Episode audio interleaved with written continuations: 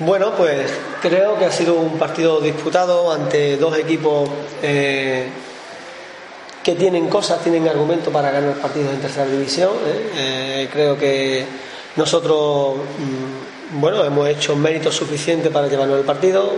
hay muchas cosas positivas como la solidez del equipo, la capacidad para jugar en campo contrario, la variedad en la estrategia y la comprensión de la misma hay muchas cosas que, creo que, se han hecho bien y evidentemente como todo partido de fútbol eh, que se juega hay aspectos que podemos seguir mejorando, ¿no? Pero en líneas generales estoy contento porque eh, el campo requiere, de una de una atención y una concentración máxima, de una intensidad máxima para sacar los partidos y el equipo lo ha hecho. Teníamos enfrente a un equipo que sale muy bien a la contra, con una capacidad de para salir a la contra con velocidad y con manejo y eso eh, en estas categorías lo hace muy peligroso porque hay muchos errores en el centro del campo y entonces eh, los barrios, eh, pues perdón, el San Roque pues tiene esa, esa capacidad. ¿Cómo ha visto al San Roque de esta temporada respecto a, la anterior? Bueno, yo creo que Johnny hizo un trabajo espectacular el año pasado. creo que este año, bajo mi punto de vista, desde la distancia, tienen mejores jugadores que el año pasado, bajo mi punto de vista. Eh, por eso le doy tanto valor al trabajo que hizo Johnny. fue capaz de mantener la categoría en una, situación difícil y, le doy mucho valor. Este año creo que han dado un saltito de calidad, aunque eh, evidentemente, bueno, no soy yo nadie para decir cuáles son los objetivos de un equipo, ¿no? Pero me parece que con lo que tiene puede pelear por cosas. Mm, es cierto que si me escucha el entrenador contrario dirá que estoy loco, ¿no? Que tienen que mantenerse porque realmente eh, quizá lo que es el entorno del club requiera eso, ¿no? Pero veo que ha dado un saltito de calidad en cuanto al número de jugadores. Hay dos jugadas clave en la primera parte. El, el gol anulado por fuera de juego, que desde mi posición no me pareció, lo has visto, y la posible roja hmm. Claro, pero tienen poca trascendencia porque hemos ganado. Eso es el primer punto. Yo creo que no sé si pita fuera juego o pita falta de Jorge Herrero en el primer salto, no lo tengo muy claro.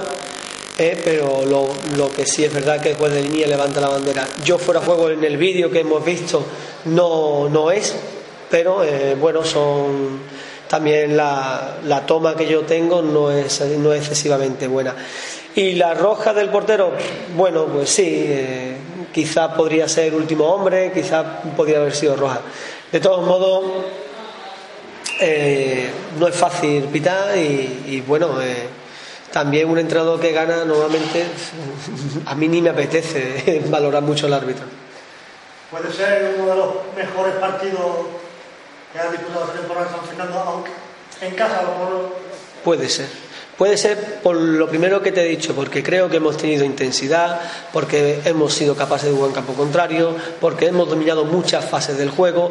Quizá nos ha faltado concretar alguna acción combinativa, acabar en gol, quizá nos haya faltado eso, quizá nos haya faltado sacar un poco de centros laterales, un poco más, con más presencia dentro del área, hay matices que sí que vamos a mejorar, pero coincido contigo que en líneas generales en lo que son el dominio del juego, ¿no? Eh, llevar el control del juego, eh, yo creo que siempre hemos estado en el partido. Eso no quita que este rival te haya podido hacer algún, algún gol a la contra, porque así es una de sus virtudes. Y por fin marcamos de penalti, ¿no? Bueno, eh, tanto lo habéis dicho que al final he tenido que decir quién lo tiene que lanzar, incluso le he dicho cómo lo tiene que lanzar. Bueno, esto es cuestión de, cuestión de tiempo. Claro que, se fallan penaltis. Ahora igual nos llevamos una racha de, de 10 penaltis metidos. Esto es así, ¿no? Lo, importante es no crear una psicosis de algo tan puntual y algo tan absurdo como una acción puntual.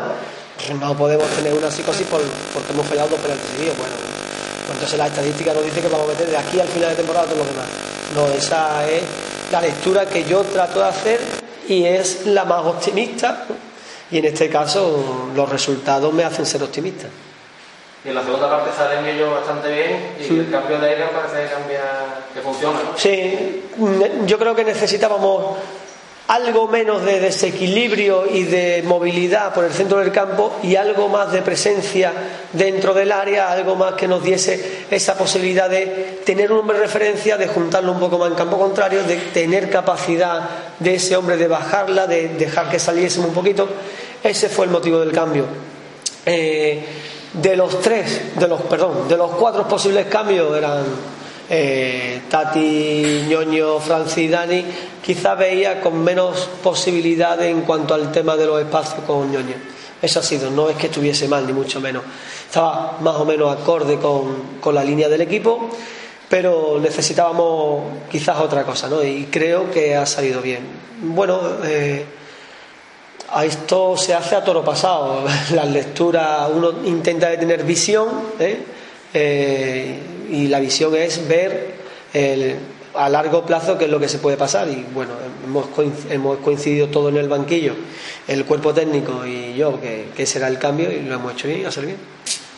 Eh, ¿Estás pensando en rodar en Coni? No sé, estoy pensando en tomarme una cerveza. No, no, de Coni queda lejísimo. Eh, no, hay que ver cómo recuperan, hay que ver cómo cómo vienen mañana. Igual amanece cuatro con el tobillo inflamado. Y eso, todo eso hay que esperarlo, hay que ver, eh, ver realmente el calado del cansancio. Tenemos tiempo suficiente para valorar ese tipo de cosas. Y si hay que hacer rotaciones, se van a hacer rotaciones, por supuesto, porque para eso tenemos jugadores, ¿no? Eh, aunque me gustaría tener más. Bueno, es que tu preguntita vosotros del colino no la veo por ningún lado. porque no,